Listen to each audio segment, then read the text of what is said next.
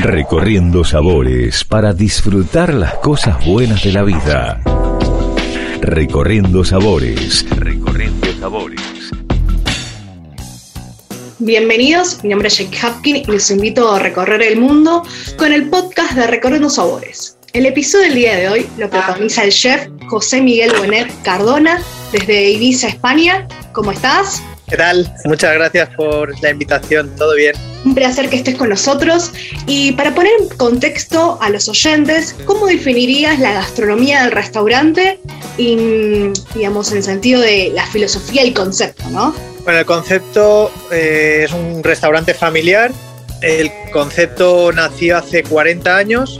Este año hacemos, celebramos nuestro 40 aniversario somos la segunda generación, mis hermanas y yo somos la segunda generación que regentamos el restaurante que montaron en su día mis padres y nos dedicamos a la cocina tradicional ibicenca que hacemos desde hace 40 años. Nosotros sí que le hemos dado una actualización y le hemos eh, dado una vuelta de tuerca al estilo que empezaron mis padres, pero siempre ofrecemos lo que nosotros llamamos cocina tradicional ibicenca del siglo XXI, que es haciendo referencia pues, a todo el legado gastronómico de padres.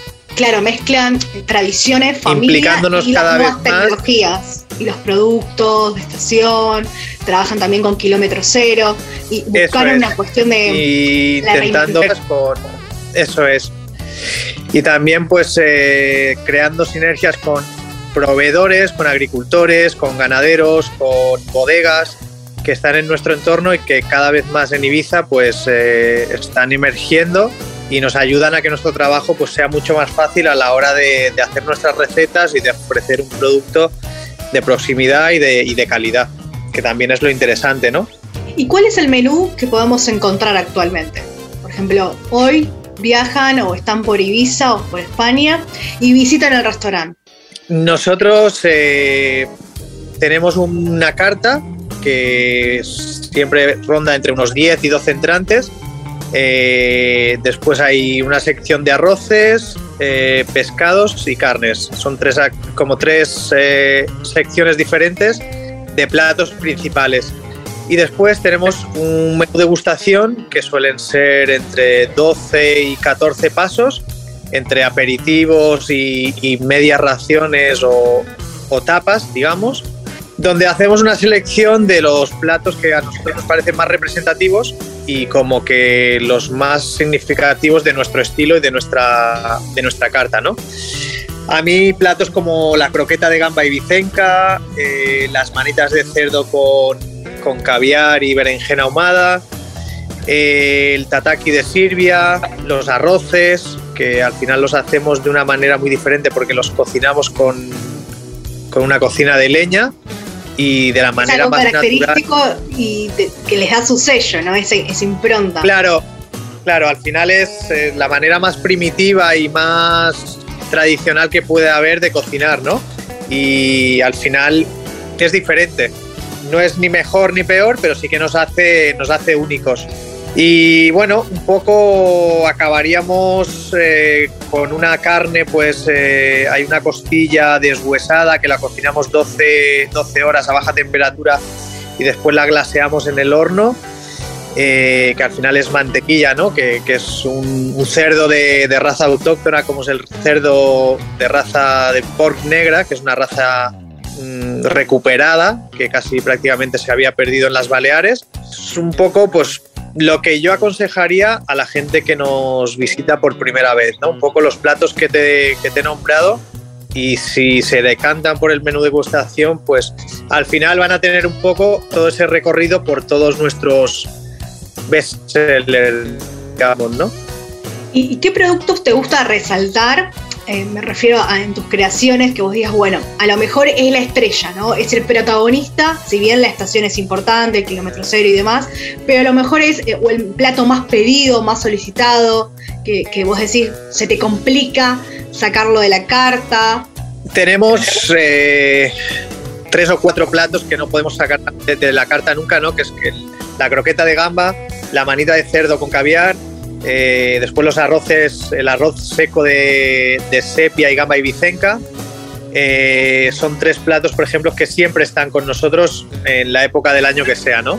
Y después cada vez le estamos dando un poquito más de protagonismo a las verduras. Eh, este año hacíamos un tartar de remolacha que asábamos la remolacha en el horno de leña, después la acompañábamos con fresa, con unas fresas ecológicas de, nuestro a, tres kilómetros de nosotros tenemos un país que nos la produce y después iba acompañado con una salsa de almendra que en Ibiza también es una de las cosas que, de los frutos secos que más cultivamos y que, nos caracteriza, sobre todo en invierno.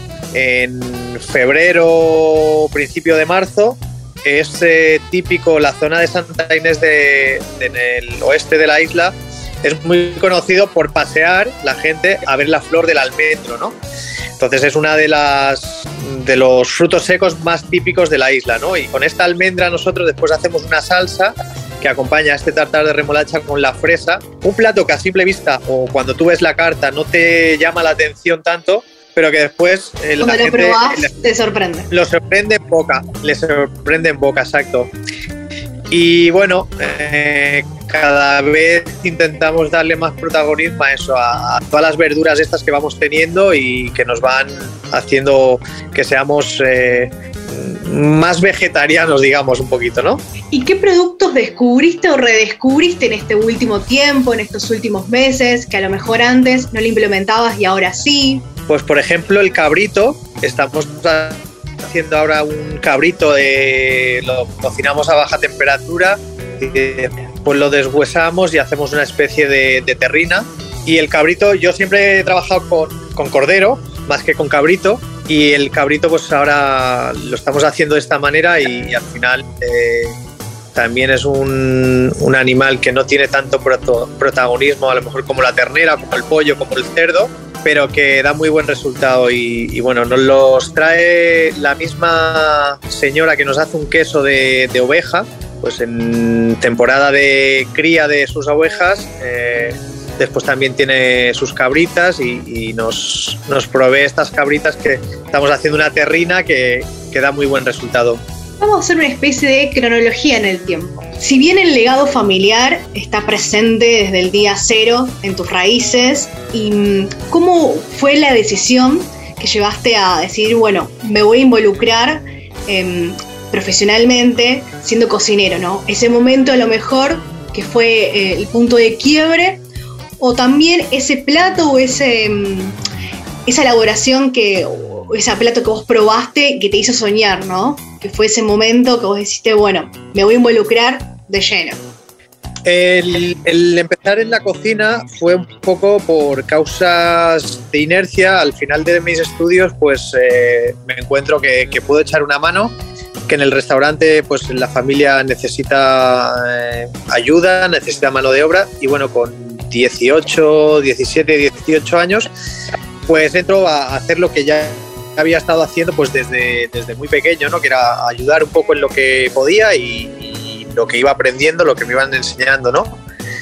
Y en esa etapa pues no tengo yo muy claro que vaya a ser cocinero 100% y bueno, es un poco pues por eh, no saber muy bien qué hacer y trabajar en familia, que al final era cómodo, pues, pues empiezo a trabajar ahí. Y después pues voy descubriendo al cabo del tiempo y que cada vez me va gustando más y me siento pues más eh, capacitado y que más importante, pues también voy intentando mm, formarme y, ser cada vez mejor en, en, lo que hago y en lo que me va gustando cada vez más, ¿no? Y al estudiar, al salir fuera de mi casa, pues también veo otros estilos de cocina, otras maneras de trabajar, otros productos y, descubro pues que a los 21, 22 años pues yo ya tengo claro que quiero ser cocinero y que aquello pues eh, me gusta y, me apasiona y que me, me quiero dedicar a ello, ¿no? Y ahí, pues, eh, en, ese, en esa etapa busco formación, busco impregnarme de cosas nuevas, de, técnicas, de platos, ingredientes que en mi casa pues no he tenido la oportunidad de ver porque era una cocina mucho más tradicional, de enfocado a lo que es la cocina ibicenca 100% en estado puro y, no salían de ahí. Lo que había en casa pues se quedaba un poco eh, enfrascado en, en, ese estilo, ¿no? Y fuera, fuera al, salir a Cataluña, a Galicia, a, Valladolid, pues sitios de, otros estilos y de otros eh, cocineros. Con otras improntas, exacto. y también con grandes estrellas Michelin y, y demás. Eh. aprende, ves otras cosas que, al final después intentas trasladar un poco a tu estilo y a tu manera y a tus posibilidades y, haces un poco tu cocina más personal o creas un poco tu estilo, ¿no? Y actualmente, hoy, ¿cómo te definirías como chef? Hacemos cocina, como te decía, un poco cocina tradicional ibicenca, pues del siglo XXI. ¿Qué significa esto? Pues intentamos eh, el recetario que yo he heredado de, la cocina de mis padres o de la cocina tradicional ibicenca, pues eh, darle una vuelta de tuerca. ¿Qué significa una vuelta de tuerca? Pues eh, refinar, aligerar, eh, modernizar algún emplatado, eh, no sé cómo igual ahora que hace 40 años en las necesidades que tiene la gente a la hora de comer, ¿no? Porque ahora pues eh, antes se comía pues un poco y después comías muy suculentamente porque después te esperaba un día de trabajo en el campo, fuerte, con, con, mucho desgaste físico y ahora pues comer se ha convertido casi en un placer, ¿no? Donde la gente pues busca probar muchas cosas en una misma sesión, ¿no? Y, a lo mejor sí que, comes un poco más eh, suave o más sutilmente, ¿no? Entonces intentamos aligerar muchas recetas o mucho mm, mucha delicadeza también a la hora de emplatar. Eh, los detalles, darle mucho más a la vista también, ¿no? A, enfocarlo también mucho a, lo que es el tema visual. Eh, al final lo primero que te llega es la imagen, ¿no? De lo que te vas a comer y después pues los olores, eh, las texturas también, por supuesto, pero bueno, cuidar esto mucho. Eh, y nuestro estilo se basa en eso, en cocinar de la manera más primitiva que hay, que es con el fuego, y de una manera pues adaptada a la época en la que estamos viviendo, ¿no? Pues una época donde eh, se, valora pues muchos más aspectos más que la cantidad que el plato, que antes igual era más, eh, ibas a un restaurante y tenía que haber abundancia, tenía que estar... La calidad, la materia prima y, la historia que hay detrás. Eso es, y, al final pues nos enfocamos un poco en, en eso, en, mirar a nuestro entorno, ver qué podemos aprovechar y qué nos podemos eh, nutrir y cómo podemos enriquecernos de lo que tenemos alrededor para ofrecer después a la gente que nos visita. ¿no? Y por fortuna en Ibiza y, en San Antonio, en el municipio donde estoy yo, pues tenemos la suerte de que por el clima, por el tipo de tierra que tenemos, por el agua que tenemos que podemos eh, cultivar eh, en abundancia y mucha gente que está trabajando pues para sacar sus bodegas delante y, y, todos pues, nos beneficiemos tanto los como la gente que está trabajando para ¿Cómo es la gastronomía de la región en estos últimos meses? Me refiero a en cuanto a la restauración, las nuevas tecnologías, después del COVID, ¿no? Ese cambio de, imagino, en las cartas, también eh, en un momento hubo más turismo internacional y después lo local, y ahora se volvió a ambas. ¿Cómo fue ese, ese cambio, esa, esa restauración?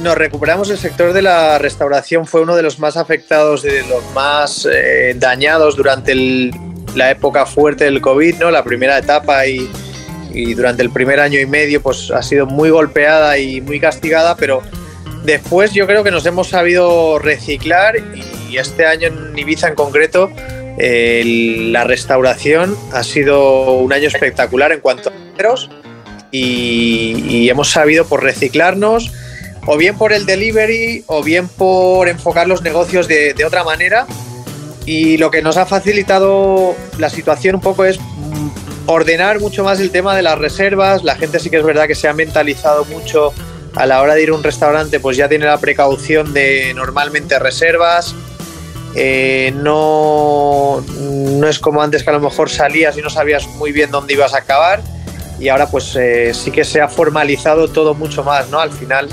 eh, de una cosa mala pues hemos sacado mm, cosas que nos han ayudado a mejorar, ¿no? Y yo creo que hemos salido fuertes y que, que la gastronomía a nivel Ibiza está creciendo brutalmente en términos de, darse a conocer nacional e internacionalmente. Antes mm, la gente podía venir a Ibiza, pero no sabía qué iba a comer en Ibiza o qué se iba a encontrar en Ibiza.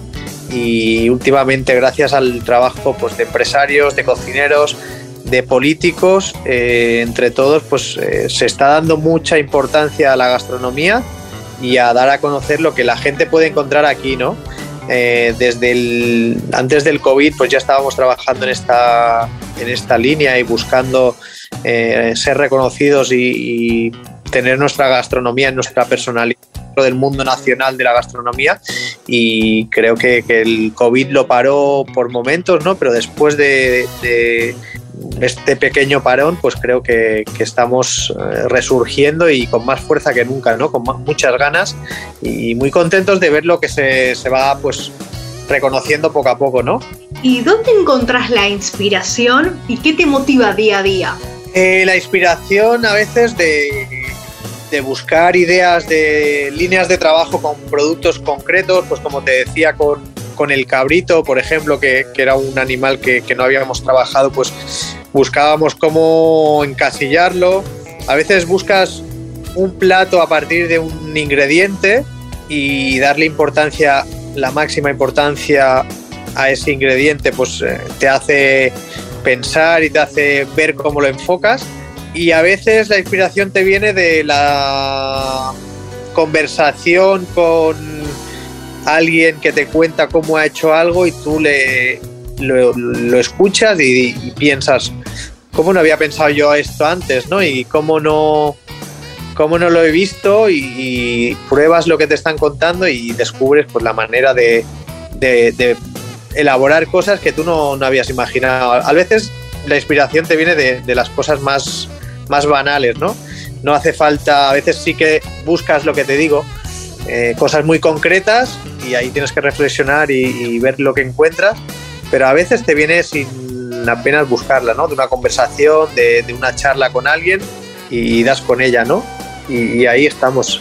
¿Qué significa ser el primer presidente de la acción de chef de Ibiza y Formentera? En lo personal y en lo profesional, ¿no? Bueno, en lo, profesional, pues muy contento porque al final es un cargo que, que representa mucha responsabilidad y que ya estamos haciendo pues actividades como el día 5 y 6 de, abril eh, traemos a un panadero muy importante de, Barcelona que nos va a hacer un curso de formación para gente profesional y amantes de, las masas, del pan y de masas dulces. Eh, esta actividad la hacemos en el restaurante Sventay, pero dentro de, de, las actividades organizadas por la Asociación de Chefs de Ibiza y Formentera y como te digo, pues mucho orgullo, eh, responsabilidad, porque al final me siento responsable de la imagen de, todos ellos, ¿no?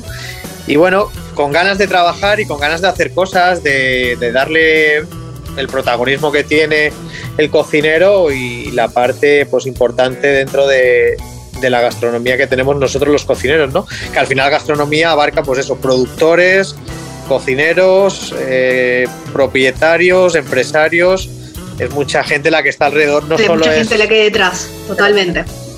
Eso es. Y además fuiste chef en Revelación eh, de Madrid Fusión hace unos años. Eh, me, imagino que ese también fue un punto o un, o un hito en tu carrera.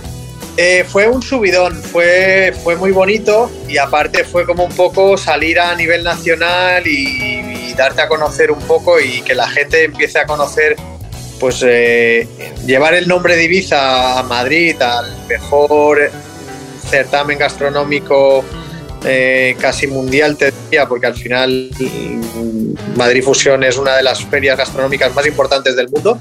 Y la más pues esperada del año también. Eso es eso es. Y estar nominado ahí, salir y, dar a conocer al público, pues Ibiza en gastronomía, pues fue muy bonito y fue una motivación más para seguir trabajando duro, para mejorar y seguir creciendo y la posibilidad de que la gente pues empezara a hablar un poco de, la Ibiza de la gastronomía y detrás de eso pues han venido pues otras eh, actividades y otros reconocimientos muy bonitos que al final pues son chispas que, te hacen que te motives y que, que, pongan en valor tu trabajo también, ¿no?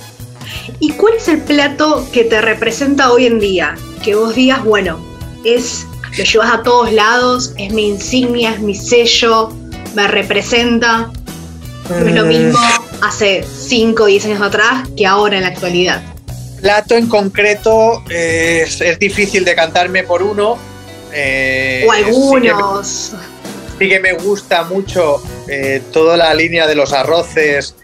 desde el principio que, que, abrimos el restaurante, que lo abrieron mis padres, vaya hace, este año va a hacer 40 años, hemos hecho mm, arroces toda la vida y como te decía al final, somos muy reconocidos por este tipo de platos, ¿no? Arroces secos, eh, eso es. Y, bueno, a mí me gusta mucho el arroz, podría comer arroz eh, tres días a la semana sin problema.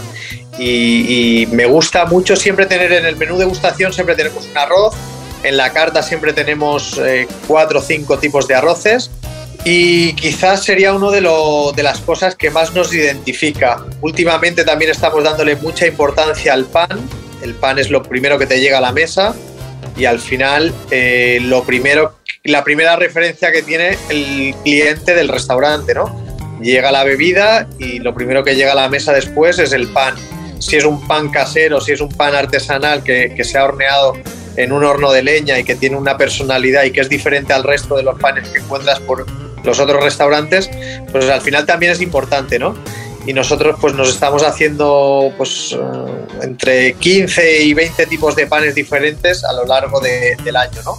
Y bueno, eh, son un poco las líneas que ahora más me gusta trabajar, ¿no? Después una croqueta, como te decía, pues siempre hay una croqueta en nuestra carta, me encantan las croquetas y, las croquetas que hacemos me acompañan en todas las eh, demostraciones de, de cocina y exacto, de cocina y bicenca que vamos a hacer a nivel nacional o internacional, siempre nos llevamos a una croqueta, ya sea de gamba o de otra cosa, pero que, siempre nos solemos llevar croqueta, porque al final es un bocado que, es muy singular y muy especial y, muy, muy nuestro, ¿no? Y tiene una huerta que es protagonista en cada uno de, los platos. Que, mm, como, como, que, digamos, eh, dentro de la huerta, si hoy la visitamos, qué variedades tienen, pues mira, ahora mismo estamos eh, recogiendo cítrico.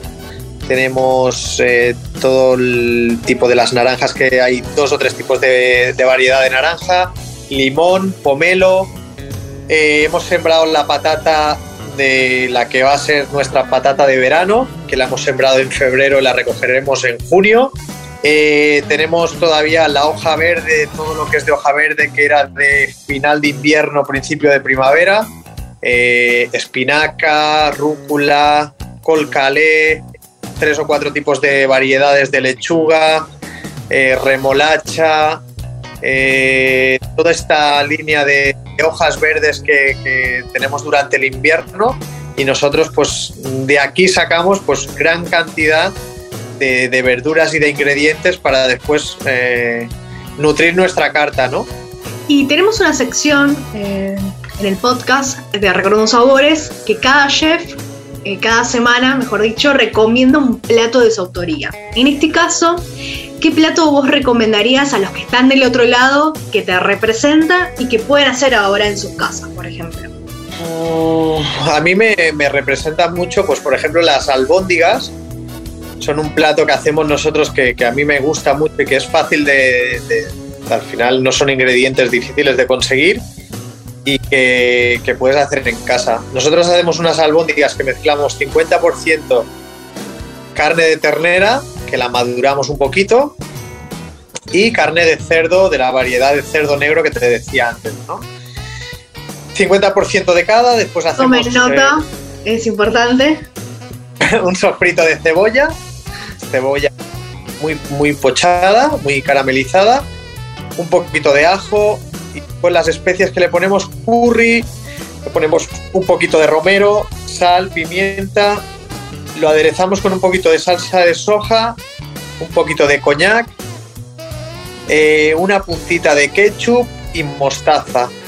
Todo esto al final hacemos una masa, le agregamos un poco de, huevo y pan rallado y tenemos que, obtener una masa cremosa al amasar toda esta carne con las especias y las verduras conseguimos una masa muy moldeable que formamos pelotas de unos 30 gramos. Una vez que tenemos boleadas estas pelotas, las dejamos reposar en frío para que cojan un poquito de cuerpo. Después las freímos y aparte nos hacemos una salsa que es un pisto de verduras tradicional con cebolla, pimiento de los dos colores, verde y rojo, poco de zanahoria, mucha cantidad de tomate todo esto cocinado en nuestra cocina lo dejamos en un rinconcito de la cocina donde apenas le da el calor y, va pochando, va sofriendo, va caramelizando todo esto. Puede ser una cocción de 4, 5, 6 horas tranquilamente, porque ya te digo, eh, que vaya sudando y que vaya soltando todo el agua de la y caramelizando todos los azúcares, ¿no? Entonces esto lo vamos dejando ahí y al final eh, lo bañamos con un poquito de, jugo de carne. Es un jugo que hemos sacado de los huesos de ternera. Hacemos una demi-glace tradicional. De la cocción, claro. Exacto. Un, caldo de, huesos de ternera muy reducido, muy concentrado, muy potente. Y hacemos este equilibrio entre el jugo de carne y el pisto de verduras. Obtenemos la salsa, donde después sumergimos las, las albóndigas que hemos frito y las dejamos ahí que hiervan cinco minutitos para que queden jugosas por dentro, pero no demasiado crudas. Y es un plato que, nos lleva, lleva con nosotros pues un montón de años, porque al final pues eh, es muy eh, popular Y, gusta a todo el mundo, ¿no? Y después pues le damos nuestro toque con la salsa, con, con la carne madurada, y es un plato que al final es eh, fácil de vender y para todos los públicos, ¿no? ¿Y cuál es tu vínculo con el mundo del vino? A la hora de, por ejemplo, incorporar etiquetas, eh, bebidas, ya sea destilados, eh, bueno, vinos. Todo el, tema de, todo el tema de la bodega lo, lo, gestiona mi socia, que es Marilina, mi hermana. Ella ha estudiado enología y es la que gestiona siempre intentamos darle mucho protagonismo a las bodegas de, la isla y, hay bodegas que están haciendo desde aperitivos con vermuts hasta final de la comida con vinos dulces y hierbas aromáticas, pues eh, una gran, eh, gama de productos que intentamos nosotros que tengan protagonismo en nuestra carta. Y después, pues eh, Marilina, que es, eh, como te digo, la encargada de gestionar la carta de vinos, pues a veces me deja cosas que probemos y... Me, refiero a ese feedback, ¿no? Entre, a lo mejor ella, tu, hermana, obviamente está encargada de, la selección y demás, pero en la armonización, en la prueba de los platos... ¿Qué te parece? ¿Esto cómo, cómo lo ves? y pues ahí decidimos o a mí me parece que puede ir más bien con un plato o que puede ser más indicado para una cosa para otra pero el, mundo de los vinos la verdad que me parece todavía más difícil que, el, mundo de la cocina salada no que, es un mundo pues al final infinito donde hay un montón de referencias un montón de, de denominaciones de origen y al final pues todas con sus cosas, con sus matices, con sus suelos minerales diferentes y bueno, al final eh, a mí me gustan unos tipos de vino que a lo mejor pues a otra persona no le parecen tan interesantes. Claro, es objetivo. Y a, a mí al final pues eh, me gusta lo que a otra persona tal vez pues, le parece que es menos interesante, ¿no? Y es muy personal, al final es como la comida, cada uno tenemos unos gustos, eh, está claro que, todos sabemos lo que está bien y lo que está mal, pero después hay cosas que, son muy personales y no se puede discutir sobre gustos en la gastronomía, ¿no? Al final a una persona le gusta la carne muy hecha, a la otra le gusta poco hecha y eso es eh, indiscutible, cada uno pues eh, tiene su, su propia personalidad y con el vino yo lo veo un poco así, ¿no? Como que al final no hay verdades universales en cuanto a gustos de, tipos de vino, ¿no? Y yo soy muy flexible a la hora de, de, los gustos de los demás, porque lo veo como una cosa que, que, nadie tiene razón universal, ¿no? ¿Y alguna anécdota que querrías compartir con los que están del otro lado? Curiosidad gastronómica, no sé, en, alguna comanda, algún momento que, que, lo tengas como, bueno, que te haya marcado, o sea recordado. Hay algunas, pero lo más curioso, así ahora que me viene a la cabeza, es como el típico cliente que, me ha pasado y que me ha pedido un stick tartar muy hecho, ¿no? El stick tartar al final es carne de ternera, generalmente de solomillo de ternera, que se pica a cuchillos, se deja marinada con especias y se sirve siempre cruda, ¿no?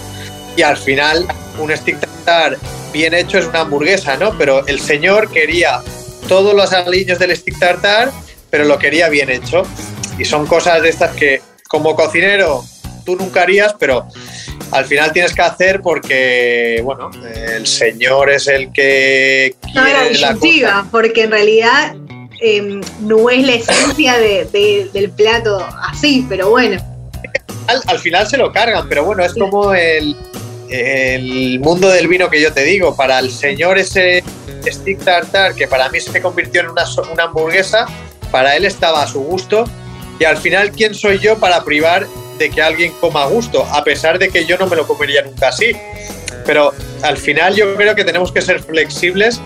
En el momento que alguien se sienta en la mesa de un restaurante para pedir y, va a pagar por ese servicio, si ese señor quiere el pescado más hecho o menos hecho, a pesar de que yo considere que esa pieza mm, tendría que ser de una manera o de otra, a lo mejor al señor que va a pagar y que eh, lo ha elegido, lo quiere de otra, tiene otro punto de vista del que tengo yo. Y eso con el tiempo aprendes que al final mm, hay que ser un poco flexible y a veces pues eh, dar el brazo a torcer y decir, bueno, pues usted lo quiere así, con mucha educación yo se lo hago y muchas gracias por venir al final somos, eh, damos un servicio y somos profesionales que, tenemos que, tratar con los gustos personales de mucha gente. Y eso al final, pues eh, es muy personal y cada, cada persona, pues te puedes encontrar curiosidades de estas en muchos casos, ¿no? También recuerdo una mesa de, canadienses, creo que eran gente que, no conocían el marisco, eh, el tipo de marisco que nosotros utilizamos para los arroces y les parecía como si fueran cucarachas del mar, ¿no? Entonces me acuerdo de unas cigalas, de, las gambas con las cabezas y tal. Ellos no lo, no lo conocían y les parecía no identificaban y explicarle todo el concepto, ¿no? Hay mucha gente que no sabe pelar una gamba como, lo hacemos con las manos porque no están acostumbradas a hacerlo y te piden, ¿esto cómo se pela? ¿Esto qué se come de aquí? ¿No? Porque a lo mejor ellos han visto siempre la gamba pelada y bueno, curiosidades de estas, eh, cada año hay alguna, ¿no? ¿Y cómo ves al consumidor actual, no? Em, y entre lo local y lo internacional, como bien estabas diciendo, y la educación alimentaria. ¿Qué, faltaría? ¿O, hacia dónde eh, tendríamos que ir?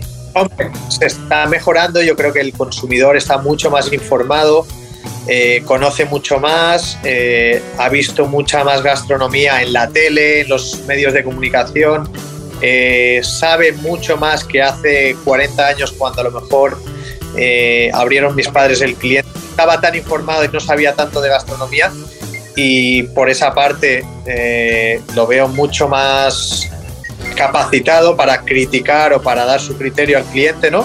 Y después lo que me gusta es que ya se está empezando a educar en hábitos alimentarios en colegio, desde muy pequeñitos los niños ya aprenden pues eh, lo que es una alimentación equilibrada, lo que tienen que consumir eh, las dosis semanales de frutas, de lácteos, todo esto pues ya viene eh, muy bien educado desde muy jóvenes los niños en el colegio, ¿no?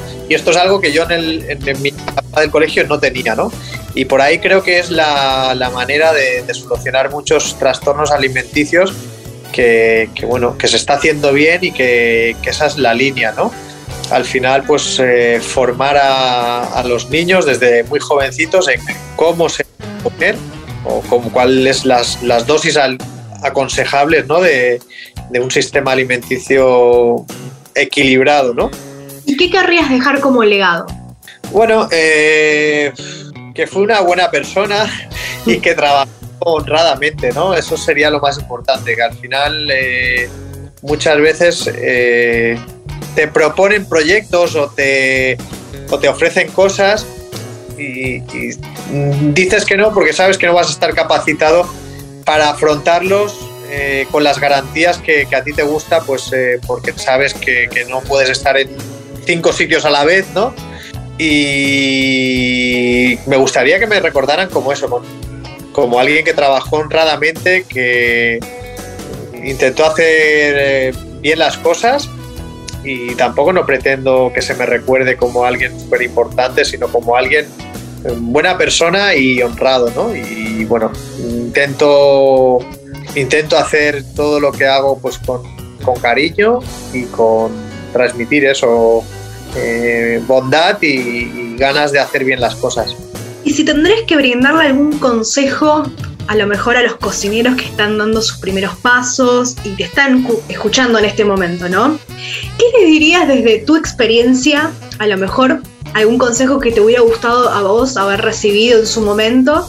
Y vos digas, bueno, si yo, si yo me hubieran dicho esto, hubiera hecho tal cosa, ¿no? Y vos tengas ahora la oportunidad. Bueno, eh, Paciencia sería una de las palabras indispensables. Paciencia, eh, que se intenten formar lo mejor que puedan, porque al final la cocina es eh, infinita y que siempre que tengan oportunidad de trabajar en sitios diferentes, de viajar, de ir a mercados, de conocer productos de donde los países que viajen o los sitios que visiten, que no dejen de hacerlo, que cuanto más sepan, pues al final más oportunidades van a tener y que esto es una carrera de fondo, ¿no? Al final los premios y los reconocimientos están muy bien, pero esto a veces no llega y por eso no tenemos que decaer, ¿no? Al final eh, lo importante es irte tú a dormir cada día sabiendo que has hecho las cosas bien o, bajo tu punto de vista que has sido pues un día, un buen día, ¿no? y cada día es una oportunidad, por decir de alguna manera, ¿no? Entonces, paciencia, eh, equilibrio, mucha fuerza, porque es un trabajo duro, tienes que sacrificar eh, tiempo con amigos, con familiares, con tu pareja, tiempo de ocio, porque al final sacrificas todas estas cosas, pero si te compensa lo que sacrificas por lo que obtienes, en cuanto a satisfacción personal y, el sentimiento de que estás creando algo que a ti te llena, pues eso es lo principal, ¿no? Y eso ya sea en la cocina o en otras disciplinas, yo creo que tiene que ser eh, básico, ¿no? Y la regularidad, que, al final es algo que también es muy difícil, lo fácil es llegar y estar a lo mejor un tiempo, pero lo difícil es ser regular y estar... La constancia y la perseverancia. Eso es, muchos años en, en una posición de, privilegio, ¿no? De, ser reconocido, de saber pues que, la gente aprecia lo que haces. Yo creo que eso es lo complicado, ¿no? Y, bueno, ahí está pues todo lo que yo he, nombrado, ¿no? La paciencia, la regularidad, el saber estar y, y el aprendizaje continuo, ¿no? ¿Y cuáles son tus próximos desafíos de cara para este 2022? El 2022 empezamos eh, con Madrid Fusión la próxima semana. Eh, vamos a hacer un evento dentro de la feria que va a ser para gente de la gastronomía, periodistas gastronómicos, influencers, gente un poco del mundo del periodismo gastronómico, donde vamos a sacar un poco la cocina que hacemos en el municipio de San Antonio o la que hacemos en, en Esventay pues vamos a hacer una comida para esta gente. Después eh, tenemos prevista la, apertura del restaurante, que ahora estamos en periodo de vacaciones. Hemos estado una temporadita de, descanso. Eh, esperamos que sea una temporada pues eh, potente, que parece que, viene fuerte por las previsiones. estamos también con el proyecto de la vila de la Torre del Canónigo y, el restaurante el Corsario es un, hotel pequeñito que, bueno, desde el año pasado nos dieron la oportunidad de gestionar y la verdad que es un sitio icónico como es Dalvila, ¿no? Una de las postales Y con estas actividades, más lo que hacemos en el huerto, más uno de los proyectos más importantes en la vida que, me viene ahora, que es ser padre, que, voy a ser padre a finales de mayo, pues yo creo que... Muchas gracias. Creo que voy a tener un, un verano bastante, bastante entretenido, ¿no? Agitado. Sí. Y por último, ¿querés recordar dónde te podemos encontrar y las redes sociales? Mira, me podéis encontrar en Instagram. En Instagram tenemos José-Miguel-Bonet. Eh, también tenemos en Instagram el restaurante Esventai, que ahí en los dos perfiles podéis contactar y podéis dejarme preguntas o, ver un poco lo que hacemos. En Facebook, también tanto Esventai como José Miguel Bonet eh, tenemos eh, página abierta. En Twitter tenemos el, el restaurante Esventai tiene página de Twitter. Y bueno, un poco son los, las redes sociales que manejo más habitualmente y donde me podéis encontrar, ¿vale? Podéis ver un poco todo lo que va relacionado con lo que hacemos laboralmente está en estas páginas. Eh, podéis ver semanalmente, siempre publicamos alguna cosa, ya sea del huerto, de nuevos platos, de recetas, de actividades, como el curso este que vamos a hacer ahora la próxima semana que, que os decía, pues ya lo tenemos publicado y prácticamente completo. Y bueno, ahí podéis informaros de todo lo que hacemos un poco en el, en el día a día, ¿no? Te agradezco la comunicación, José Miguel Bonet eh, Cardona, por haber sido protagonista de un episodio de Recorriendo Sabores. Muchísimas gracias, Jackie, por contar conmigo para darme un espacio eh, internacional como es vuestro Oscar y nada, te invito a que vengas a visitarnos, que si tienes oportunidad de, venir a Ibiza, pues no dudes en venir, en conocernos y te mando un abrazo muy fuerte y muchísimas gracias. Quedará pendiente. un placer verte, ¿vale? Lo mismo acá en Buenos Aires, así que bueno, un, un placer. Hasta la próxima y salud. Hasta la próxima.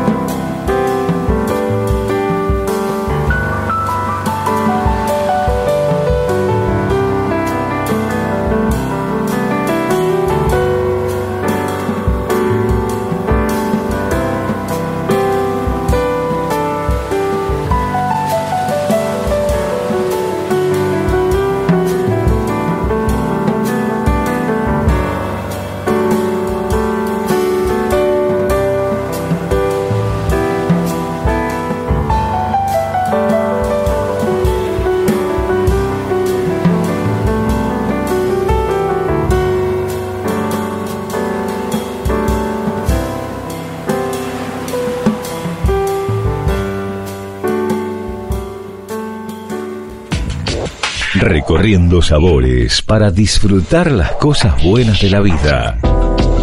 Recorriendo sabores. Recorriendo sabores. Nos reencontramos en el próximo episodio de Recorriendo Sabores para compartir más historias y experiencias. Los invito a que estemos conectados en nuestras redes sociales, en arroba Recorriendo Sabores Soc y en mi perfil arroba jackie.hapkin. Salud.